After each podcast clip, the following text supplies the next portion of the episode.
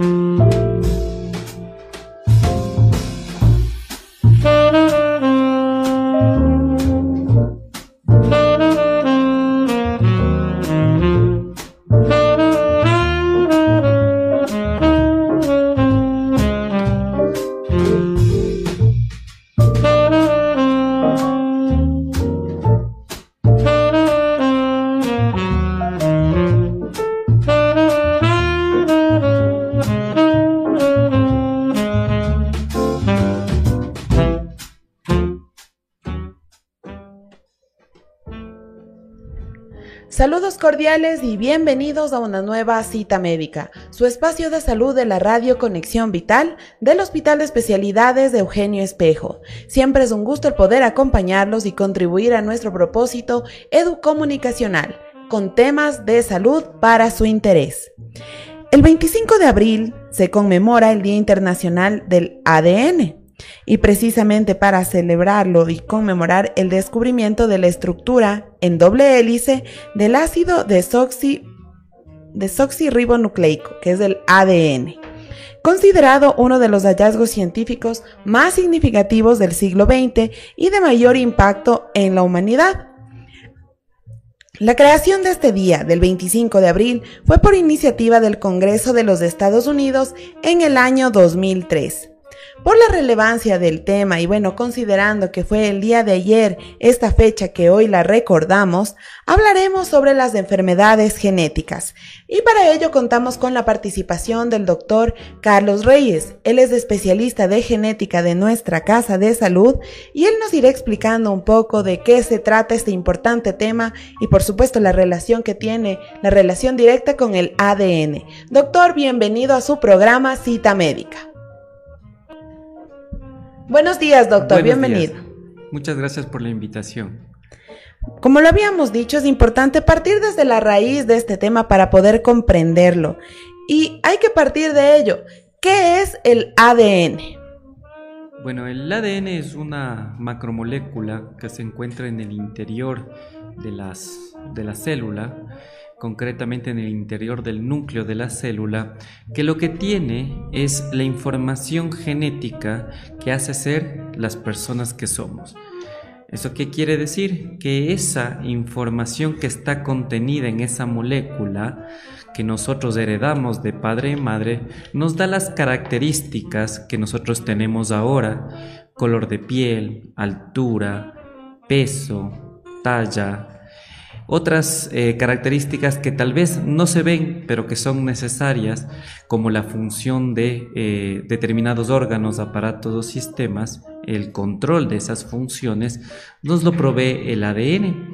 Y por lo tanto, si es que este ADN se encuentra alterado o defectuoso, pues puede provocar eh, alguna enfermedad genética. Entonces, el ADN como tal es una molécula que tenemos todos los seres vivos y especialmente en el ser humano, pues nos da las características físicas, biológicas, estructurales, incluso eh, características médicas para eh, que tenemos como tal eh, la especie humana. Ahora, doctor, como usted dice, el ADN posee toda esta importante información y las características de todas las personas, por tanto es relevante dentro de cada uno de los individuos. Ahora bien, se pueden presentar enfermedades genéticas dentro de las personas. ¿Cuáles pueden ser? Ya, las enfermedades genéticas eh, son alteraciones del material hereditario. Quiere decir que este ADN que nosotros heredamos de padre o de madre o de ambos se encuentra alterado y al estar alterado provoca enfermedades genéticas. Las enfermedades genéticas eh, de momento pues nacen con el individuo porque es el material genético que nosotros tenemos y que no cambia eh, en la gran mayoría de veces a lo largo de la generación, a lo largo de generaciones y que este material genético al estar alterado pues provoca ciertas alteraciones, ciertos malfuncionamientos de aparatos, órganos o sistemas que pueden o no provocar algún tipo de anomalía congénita, malformación, alguna alteración en el metabolismo de ciertas sustancias e incluso alteraciones de, las, de la composición corporal de un individuo, alteraciones a nivel físico o estructural. Todo eso conlleva la alteración de nuestro material genético. Y doctor, Quizá estas enfermedades genéticas son de tipo hereditario, se pueden heredar, ya que, claro, como viene toda esta información de individuo a individuo, puede provocarse o puede darse por una causa hereditaria. Sí, la gran mayoría de enfermedades genéticas son hereditarias. Eso quiere decir que eh, probablemente encontremos más de un familiar con esta misma enfermedad genética, pero eso depende del modo en que se heredan las enfermedades hereditarias. Hay enfermedades hereditarias también en las cuales los familiares son solo portadores y existe una sola persona que padece esta enfermedad genética, pero también existe alrededor de un 20 a 30% de enfermedades genéticas que no son hereditarias. ¿Qué quiere decir esto? Que solo está alterado el material genético, el ADN, pero este ADN no pasa a otra generación. Entonces, la gran mayoría de enfermedades genéticas sí tienen un componente hereditario, es decir, pasan de generación en generación. Hay algunas que eh, lo hacen con modos o patrones de herencia que provocan que haya muchos individuos en una familia con enfermedad. Hay otros que tienen patrones de herencia que provoca que haya pocos individuos en una familia y hay aquellos en los cuales solo hay un individuo y este no pasa a la siguiente generación. Esta anomalía de los genes, esta anomalía en el ADN. Y doctor, al respecto de estas anomalías que usted nos dice o de estas enfermedades que se pueden presentar, quizá existe algunas que sean más comunes que otras y sobre todo en estos entornos familiares que se puedan presentar. Claro que sí. Nosotros eh, en genética lo que hacemos es clasificar las anomalías del ADN. Cuando una anomalía en el ADN es muy grande, que involucra varios cromosomas, entonces hablamos de una anomalía cromosómica, que de hecho es la anomalía, eh, eh, las anomalías cromosómicas son las más frecuentes de ver en el ámbito de la genética.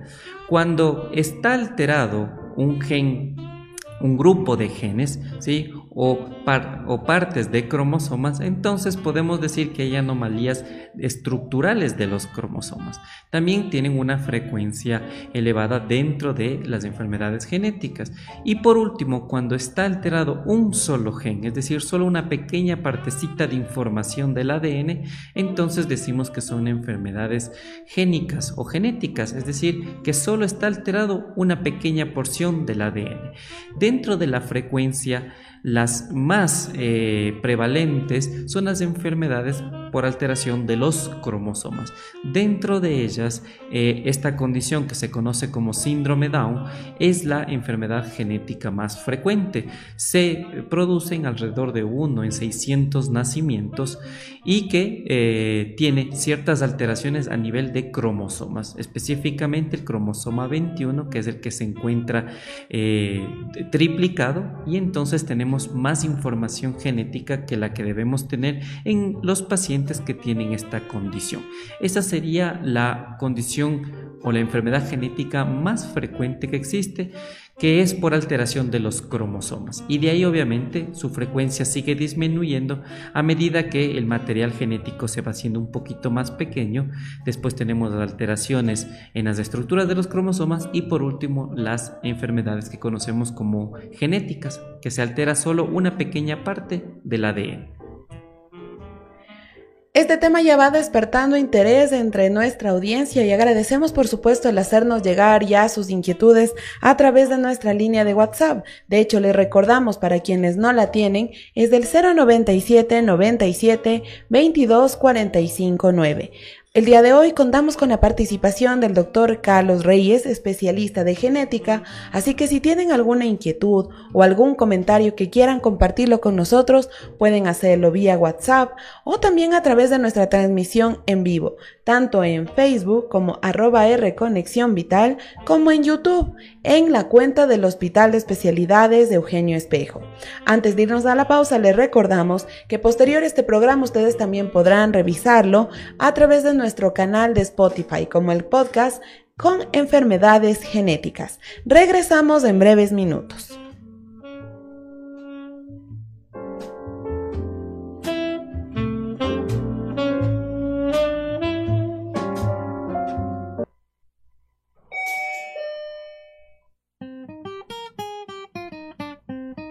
Ya regresamos con más de cita médica después de estos anuncios por Conexión Vital. El uso de mascarilla es obligatorio. Lávate las manos antes y después de colocarte la mascarilla. Usa la mascarilla desde que sales de casa. Usa la mascarilla durante toda la jornada laboral. Evita tocar superficies del rostro, como ojos, nariz y boca. Cúbrete con el pliegue interno del codo o con paños descartables al toser o estornudar, aún usando la mascarilla. Considera el tiempo de uso de las mascarillas. Desecha la mascarilla usada en una funda para evitar contaminaciones. Recuerda, el uso de la mascarilla es personal. La mascarilla debe cubrir boca y nariz hasta la barbilla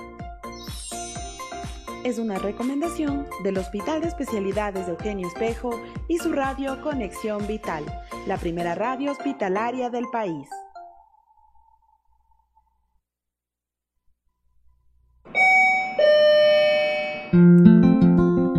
Estamos de vuelta con más de cita médica por Conexión Vital.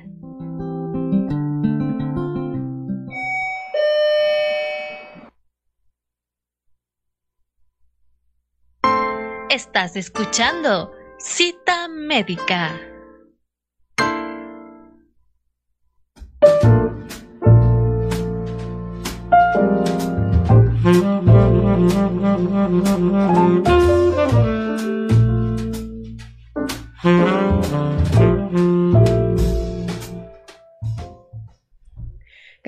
Continuar en nuestra sintonía. Este es su programa Cita Médica de Radio Conexión Vital del Hospital de Especialidades de Eugenio Espejo.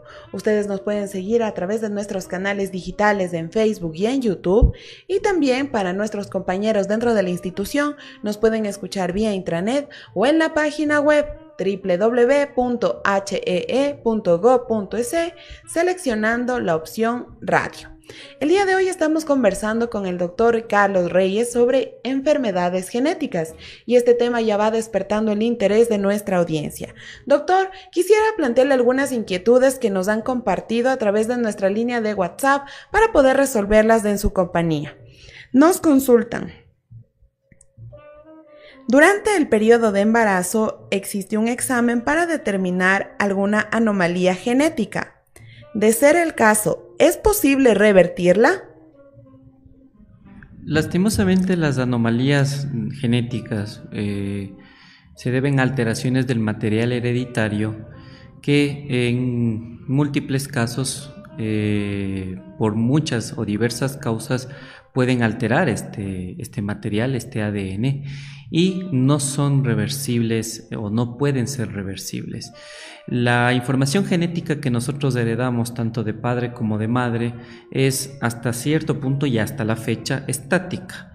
No podemos decir que próximamente hay algún fármaco que pueda cambiar la información genética, pero hasta el momento, pues lo que heredamos de papá y mamá, es decir, esa unión del óvulo y espermatozoide de esa información genética y el crecimiento de una nueva criatura, de un embrión, de un feto, pues no puede o no se cambia ya su información genética. Ahora, doctora, al respecto de eso, ¿existe la posibilidad, quizá, así como existe la planificación familiar, que era yo lo que le preguntaba en, nuestro, en nuestra pausa? Así como podemos planificar el tener hijos, ¿se puede quizá haber alguna planificación para evitar las anomalías genéticas o no? Sí, claro, eh, siempre existe en cualquier enfermedad genética y aquellas que se planifican en conjunto, pues la prevención.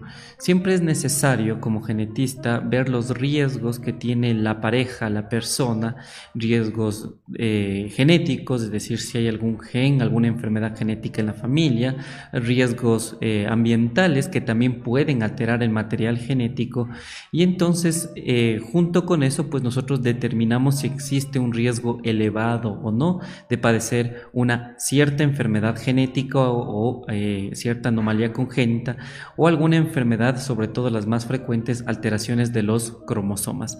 Se puede eh, estimar el riesgo y después, obviamente, si este riesgo es muy alto, eh, seguir haciendo estudios genéticos necesarios para llegar a un diagnóstico si es que se lo necesitara.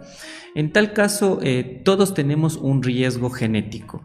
Pero al haber más antecedentes en la familia eh, de cierta enfermedad genética o al estar expuesto a ciertas sustancias que alteran el ADN, pues mi riesgo genético es mayor. Si es que no hay enfermedades genéticas en mi familia o genes que puedan provocar enfermedades genéticas y el medio ambiente dentro de todo es, eh, no provoca alteraciones de mi ADN, pues mi riesgo genético es bajo. Todas las personas tenemos un riesgo genético, todas las parejas tienen un riesgo genético, pero hay que saberlo valorar si es que es un riesgo genético alto o bajo para tomar las, debidas eh, eh, precauciones y también los exámenes necesarios. En relación a esto que usted nos comenta, doctor, ¿Es posible que dentro de una pareja que no tiene antecedentes de haber tenido alguna enfermedad genética, ¿Es posible que ellos tengan un hijo que sí presente, sea esta síndrome de Down u otra anomalía? Claro que sí. De hecho, es lo más frecuente en parejas eh, que no tienen ningún antecedente que ocurra o que tengan algún hijo o hija con una condición, en este caso una alteración cromosómica, como lo es el síndrome de Down. Claro que sí. De hecho, es lo más frecuente que parejas que no tengan eh, antecedentes en su familia de alteraciones cromosómicas puedan tener un hijo con alteraciones cromosómicas. De ahí lo ideal es, es eh, ver el riesgo de esta pareja, es determinar el riesgo genético en esta pareja para hacer un seguimiento óptimo por parte de ginecología, de psicología, de genética en el embarazo de esta pareja. Ahora, doctor, finalmente otra inquietud que nos plantean. ¿Es posible que una persona que tiene síndrome de Down pueda tener hijos que también presenten esta anomalía genética? Teóricamente se, eh, existe un riesgo de que una persona que tenga la condición, que tenga esta condición que es del síndrome de Down, sí, tenga hijos con síndrome de Down, pero eh, desde el punto de vista tanto genético como endocrinológico y sobre todo en especial los pacientes masculinos con síndrome de Down pues desarrollan o tienen infertilidad así que son casos muy esporádicos ¿sí? anecdóticos que una pareja o, un paciente una persona con síndrome de Down pues pueda tener hijos ¿sí? Entonces es muy poco probable, ¿sí? Que una persona que tenga esta condición, sobre todo síndrome Down, ¿sí? Eh, tenga descendencia debido a que los, estos pacientes tienen infertilidad, tanto varones y eh, mujeres también, con esta condición. Muchas gracias, doctor, por atender estas inquietudes que nos han enviado y por supuesto gracias a todos ustedes en la audiencia que nos envían estas dudas y aprovechamos la participación del especialista para poder resolverlas. Ahora, doctor, continuando con la entrevista, em, ¿Cómo se puede diagnosticar que una persona tiene una enfermedad genética o se trata solo de la determinación a través de rasgos físicos o qué nos da el, el pie o el diagnóstico para saber que tiene alguna enfermedad genética? Bueno, de acuerdo a la clasificación que habíamos eh, conversado antes, de alteraciones cromosómicas, alteraciones eh, genéticas, lo que primero hacemos o nos llama la atención es el biotipo del paciente, lo que en genética conocemos como el fenotipo. Eso quiere decir que pueden existir rasgos, características en la cara, en las manos, en el cuerpo, que puedan indicarnos que estamos ante una enfermedad genética. ¿Sí? También después de eso tenemos nuestros estudios complementarios en sangre, orina, heces, que también nos pueden orientar a cierta alteración genética. Y posteriormente nuestros estudios de imagenológicos, rayos X, tomografías, resonancia, que nos eh, ayudan en este proceso diagnóstico. Ya más eh, precisamente tenemos estudios genéticos. Los estudios genéticos son varios, no es uno solo, y que partimos desde el más eh, fácil, por decirlo así, que es el estudio de cariotipo, que sirve para eh, identificar en número y estructura los cromosomas de una persona. Posteriormente a este estudio tenemos estudios mucho más profundos ya a nivel molecular que nos ayudan a determinar si es que existe alguna enfermedad genética. Pero siempre vamos a partir de la parte clínica. Y algo que es también muy importante, porque puede ser una persona que no tenga eh, eh, un fenotipo característico, es la historia familiar de esta persona. Si estamos sospechando una enfermedad, siempre nos vamos a remitir a preguntar si existe algún otro familiar con esta misma enfermedad. Entonces, eh, la historia tanto personal, las alteraciones a nivel morfológico, fenotípico de una persona, junto con su historia familiar, siempre nos van a acercar. Pero necesitamos de estos otros métodos eh, que nos ayudan a caracterizar desde el punto de vista genético molecular, que son los exámenes de genética, que repito, pues son varios. Eh, no es uno solo. El, más, eh, el que más se conoce es el estudio de cariotipo, pero ahora tenemos muchas herramientas, tanto aquí en, en, el Ministerio de Salud, tenemos nuestro Centro Nacional de Genética que cuenta con los estudios de cariotipo y otros más, de citogenética convencional y molecular, y también aquí en nuestro Hospital Eugenio Espejo, pues hacemos cierta, eh, ciertos estudios a nivel molecular para ciertas enfermedades específicas que tienen un origen genético. Ahora, doctor, es importante también entender que al ser quizá hereditarias o al desarrollarse, al ser de origen genético, obviamente, ¿estas pueden tener cura o no? Todas las enfermedades genéticas tienen su tratamiento. Ahora, como em, es información genética, hay muchas que tienen su tratamiento de soporte, hay otras que tienen un tratamiento que podemos decir que es em, asistido y después tenemos aquellas que tienen un tratamiento en el cual solo hacemos un seguimiento. Hasta el día de hoy se están probando nuevas terapias génicas para tratar de cambiar el material genético en ciertas enfermedades específicas todavía se encuentran en, eh, investigación. Eh, pero hasta el momento no tenemos un fármaco que cambie información genética. Por lo tanto, la gran mayoría de enfermedades nosotros tenemos un tratamiento de soporte. Hay otras, sobre todo aquellas que, tienen que ver con errores innatos del metabolismo, eso quiere decir alteraciones propias del metabolismo, de las vías metabólicas de un individuo, que tienen ciertos, eh, ciertas reposición de estos metabolitos o enzimas que faltan. Entonces, tenemos, por decirlo así, un tratamiento exitoso, es de sostén y lo tienen que eh, tener toda la vida los pacientes que tienen este déficit enzimático o este trastorno del de los metabolitos. Pero hay otras enfermedades genéticas que lastimosamente no tenemos un fármaco específico que actúe a nivel del ADN para poder contrarrestar o cambiar esta alteración del material genético. También usted me comentaba al respecto de la de riesgos, la condición de las madres en este caso, sobre todo cuando estamos hablando de la edad de algunas madres, que esto también puede incidir en el desarrollo de enfermedades genéticas. Cuéntenos un poco sobre eso, doctor. Ya. Eh, a partir de los 35 años, eh, se conoce ya hace más de 20, 30 años de que eh, existe un riesgo en la mujer específicamente de que tenga hijos con alteraciones cromosómicas, sobre todo lo que conocemos como las aneuploidías, alteraciones de los cromosomas, sobre todo 21, 18, 13, que eh, provocan las condiciones síndrome de Down, Edwards o síndrome de Patau. Entonces, a medida que una mujer eh, eh, posterga su maternidad y pasa eh, de los 35 años, existe un riesgo de que tenga hijos con alteraciones cromosómicas y este riesgo va creciendo a medida que va aumentando la edad de la mujer. Nuestro punto de corte es 35 años. A partir de ahí nosotros consideramos que es una edad materna avanzada y que el riesgo de que tenga eh, esta pareja, esta mujer, un hijo con una condición como, es, como lo es el síndrome Down, pues este riesgo sigue aumentando con respecto a la población general. A los 35 años el riesgo es de 1 en 300, a los 40 años que una mujer quiera tener hijos, pues el riesgo es de 1 en 100 y a los 45 años más o menos el riesgo es de 1 en 10. Por lo tanto, a medida que la edad de la mujer va aumentando, pues aumenta aumenta también el riesgo de tener un hijo con alguna anomalía cromosómica, en especial el síndrome Down.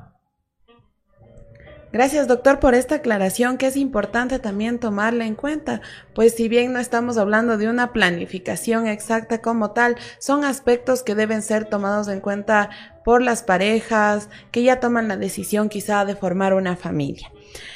Ya para ir finalizando, doctor, con el tema que nos ha convocado el día de hoy, ¿las enfermedades neurodegenerativas son hereditarias? Hay muchas enfermedades que tienen alteraciones eh, neurológicas y que pueden ser hereditarias. Tenemos enfermedades como por ejemplo el Parkinson, ¿sí? que es una enfermedad neurológica frecuente dentro de las enfermedades neurodegenerativas, pero dentro de eso existe el Parkinson que está asociado a alteraciones en los genes y que sobre todo se presenta a edades tempranas y como está asociado a una alteración del material genético, pues es hereditario. Existe el Parkinson que es aislado, que no es hereditario, y hay el Parkinson que son la menor cantidad de casos que sí puede ser de carácter hereditario, se presenta tempranamente y con otros síntomas eh, no tan específicos como el Parkinson de origen tardío, ¿sí? O que se presenta a edades más tardías. Eso es un ejemplo de una enfermedad neurodegenerativa que puede o tiene un componente hereditario. Hay otras enfermedades también neurodegenerativas ya propiamente hereditarias. La enfermedad de Huntington, por ejemplo, es, un, es una enfermedad neurodegenerativa neurodegenerativa que sí eh, tiene, eh, eh, está provocada por alteraciones en un gen que se llama el HTT y que es puramente hereditaria. Es una enfermedad neurodegenerativa que es eh, hereditaria. Es decir, que existen ciertas enfermedades neurodegenerativas que sí tienen un componente hereditario y que de hecho se heredan de generación en generación. Hay ciertos tipos también de demencia que tienen un componente hereditario o que se deben a una alteración en un gen en específico y se pueden heredar. De ahí la importancia de que toda enfermedad neurodegenerativa que se sospeche un, eh, eh, que sea hereditaria, que exista alguien más en la familia con la misma enfermedad, enfermedad o que empiece de forma inusual o muy temprano para la edad de comienzo, pues que sea evaluado aparte del neurólogo clínico con el genetista clínico. A lo largo del programa hemos visto realmente eh, la incidencia que tiene, por supuesto, la genética en cuanto al desarrollo de los individuos. Ahora, ¿quizá existe alguna relación estrecha entre el cáncer y el ADN y quizá el cáncer puede ser hereditario, ¿tienen alguna relación? Claro que sí. Eh, eh, como tal, la enfermedad del cáncer, un tumor maligno, eh, se produce debido a que fallan mecanismos de reparación del ADN o que existen alteraciones en el material genético de una célula que provoca que se descontrole su ciclo celular y crezca, eh, eh, y crezca sin control. Por lo tanto, eh, per se, el cáncer es una enfermedad genética. Ahora, hay ciertos genes que tienen que ver con eh, eh, ciertos genes que cuando se alteran pueden provocar enfermedades genéticas que tienen o que pueden provocar múltiples tumores en una persona. Diferentes tumores, cáncer de mama, hay el cáncer de mama hereditario, cáncer de colon, hay el cáncer de colon hereditario también. Y entonces eh, lo que nosotros hacemos, sobre todo aquí en el hospital, es tratar de eh, diagnosticar a estos pacientes que tienen que tienen un cáncer de mama, por ejemplo, un cáncer de colon, pero que es debido a un gen, es decir, a, una alteración de su material genético y por lo tanto es algo hereditario. Porque eh, nos ayuda en el diagnóstico de este paciente y también nos ayuda en el diagnóstico de la familia. Porque si es que esto es hereditario, puede otra persona en la familia padecer esta enfermedad en un futuro. Y entonces lo que se busca siempre en, el cáncer es una, eh, hacer prevención con esta enfermedad porque el costo ya cuando el tumor está pues es mucho más grande tanto psicológico, social, económico. Entonces, por eso tratamos de hacer prevención. Eh, en este sentido, el, Hospital Eugenio Espejo y en el Laboratorio de Biología Molecular, pues tenemos las herramientas para llegar a ciertos diagnósticos de tumores, sobre todo a nivel de colon, que puedan ser hereditarios. También a nivel de tiroides, que puedan ser hereditarios. Entonces, eh, sí, tiene mucho que ver eh, el material genético si se encuentra alterado específicamente en ciertos genes con que puedan provocar cáncer de carácter hereditario. No todos los tumores son hereditarios, no todo cáncer es hereditario, pero un buen porcentaje de ellos sí. ¿Cómo podemos eh, tener una idea o estimar de que pueda ser hereditario? Primero porque hay muchos tumores en una misma familia y también porque empieza a edades más tempranas de lo común. Esas son dos cosas que nos pueden ayudar a identificar en una familia de que podemos estar frente a un cáncer que pueda ser hereditario. Entonces la información que nos proporciona el ADN, la genética, es relevante y nos ayuda también para ver más allá del paciente también el entorno familiar, pues y comprender esta situación en su totalidad. Doctor, ha sido muy productiva la entrevista que el día de hoy hemos desarrollado gracias a su participación. Le agradecemos a usted por contar aquí, por estar aquí en Radio Conexión Vital y participarnos de la información que es del ámbito de su competencia. Muchas gracias, doctor. Por la invitación. Y bueno, vamos ya a cerrar este programa, no sin antes de enviar un saludo y socializar también. María Augusta Albuja nos dice, excelente programa, gracias la explicación, doctor. Georgina Sacoto también nos estuvo acompañando, Ricardo Buri, Marcia Guisado, Olivia Montero, James Alonso, Rafita Arcos y muchas otras personas que también se han comunicado a través de nuestra línea de WhatsApp. Le reiteramos, ustedes pueden revisarlo este programa en lo posterior, tanto en nuestra transmisión de Facebook como también en la cuenta de YouTube, tenemos el canal de Spotify y así nos diversificamos precisamente para seguir creciendo en este propósito educomunicacional y llegar a todos ustedes con estos temas importantes de salud que no serían posibles sin la colaboración de nuestros especialistas. De esta manera llegamos a la parte final de esta entrevista. Nos acompañó Edison Muchupante en el control técnico y Jessica Pazmiño en la conducción y nos despedimos hasta una nueva cita médica. Una excelente jornada para todos.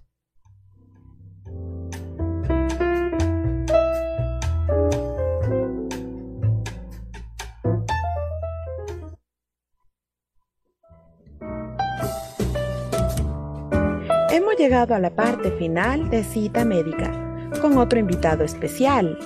Te esperamos de lunes a viernes a las 10 de la mañana por Conexión Vital